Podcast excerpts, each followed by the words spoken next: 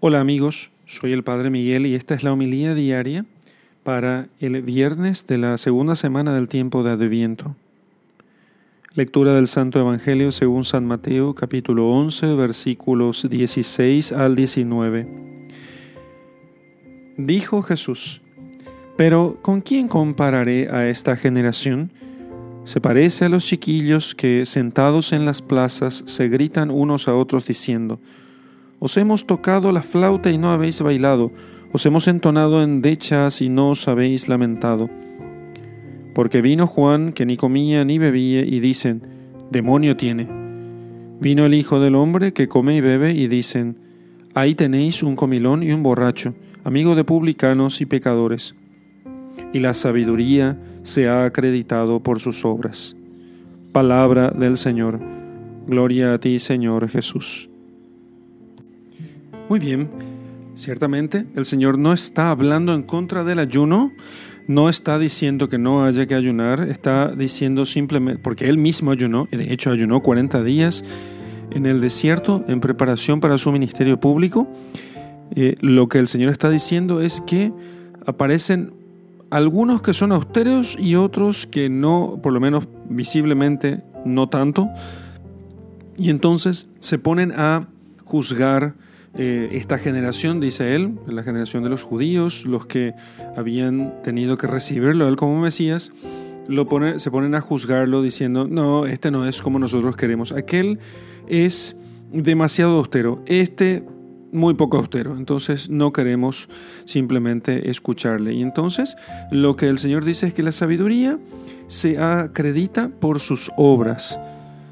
Por sus frutos lo conoceréis, dicen, solo que para que nosotros podamos notar cuáles son los frutos de la sabiduría, no podemos quedar mirando simplemente en lo que nos gusta, nos agrada o nos atrae más de cierta cosa, sino si aquello realmente es verdadero y si aquello corresponde con la sabiduría. Para eso es necesario que nuestro corazón esté bien dispuesto para poder entender eso. O si no, vamos a terminar aceptando o rechazando a maestros, a predicadores, a sacerdotes, a los santos, según nuestros gustos personales. Según nuestros gustos personales. Y ciertamente, la sabiduría, que es Dios, se manifiesta, la sabiduría que viene de Dios, se manifiesta de muy variada manera. ¿sí? Lo que no hace es responder a los caprichos personales de cada uno. Y aquí es muy importante que nosotros entendamos si esto que nosotros decimos que es exigencia, cuando las personas dicen, no, fulano es exigente, ¿no es acaso simplemente capricho personal?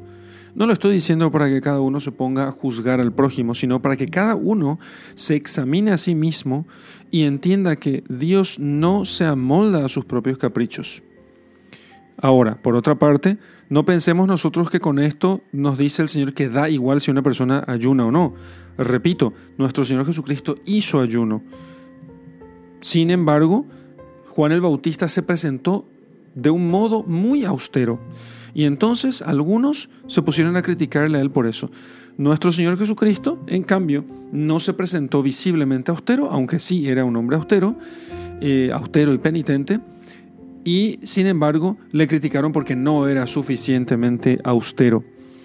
La gente suele decir, no podemos agradar a todo el mundo. Y, es cierto, pero la advertencia que el Señor nos hace aquí es que a nosotros, cuando nos toque a nosotros entender qué es lo que Dios nos está pidiendo, cómo nos está hablando, no, pongamos nosotros a, no nos pongamos nosotros a apuntar al prójimo para decir, para decir si, aquel, si el prójimo si aquella persona que nos corrige, si la persona que nos llama la atención es suficientemente santa como para poder decirme lo que yo tengo que hacer.